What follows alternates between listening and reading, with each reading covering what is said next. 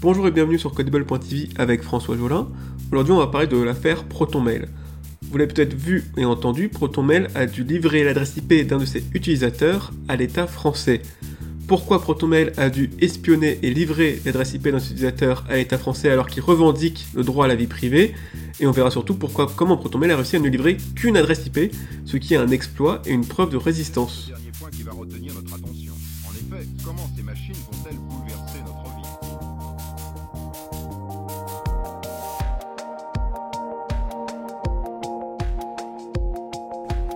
L'État français a forcé l'entreprise ProtonMail à révéler l'adresse IP d'un militant écologique au nom de la lutte antiterroriste. Pour en comprendre l'importance, il faut rappeler qu'une adresse IP permet au gouvernement de remonter au domicile de l'internaute, présent son anonymat. ProtonMail a donc contribué à l'arrestation du militant.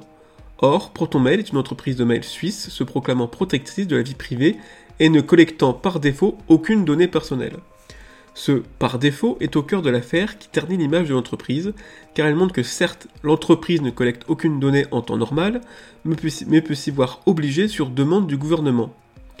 En effet, que ce soit aux États-Unis après le 11 septembre 2001 avec le Patriot Act ou en France après le 13 novembre 2015 avec la loi renseignement, les gouvernements ont voté des lois obligeant les entreprises à livrer les données de leurs utilisateurs en cas de menace terroriste.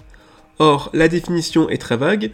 Le code pénal, par exemple, définit l'acte terrorisme comme un acte se rattachant à une entreprise individuelle ou collective ayant pour but de troubler gravement à l'ordre public par l'intimidation ou la terreur.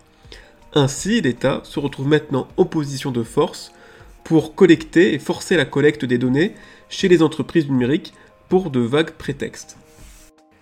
Alors que peuvent faire les entreprises pour résister?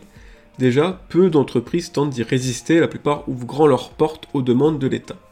On peut quand même citer Signal, ProtonMail ou Apple comme entreprises essayant de s'opposer à l'intrusion de l'État dans leurs données. Mais la loi est très claire, par exemple avec LSCPT Suisse, dans notre cas avec ProtonMail, elle dit que les entreprises ont obligation de collaborer. Les entreprises résistantes ont donc opté pour le chiffrement de bout en bout. Ainsi, toute ou partie des données qui transitent sur leur serveur sont illisibles, même par l'entreprise. Seul l'utilisateur possède le mot de passe de déchiffrement. En soi, l'entreprise peut toujours les collecter et les partager à l'État, mais comme personne ne dispose du mot de passe, les données restent illisibles. L'entreprise peut aussi proposer son service à travers Tor ou un service VPN pour éviter de connaître l'adresse IP de ses utilisateurs. C'est ce que propose ProtonMail, mais qui n'a pas été utilisé par le militant.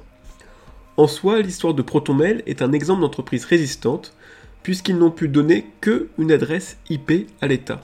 Si le militant utilisait Gmail, La Poste ou Orange comme mail, alors le gouvernement aurait mis la main sur l'ensemble de ses mails et de ses correspondants. Or, grâce au chiffrement mis en place, ProtonMail se retrouve techniquement incapable de livrer toutes ces données. Place à la contre-attaque étatique.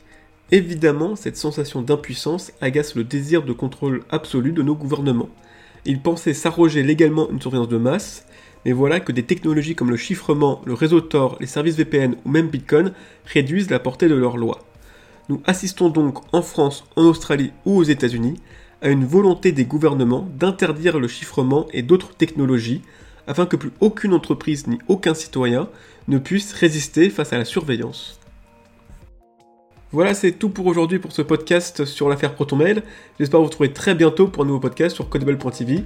A bientôt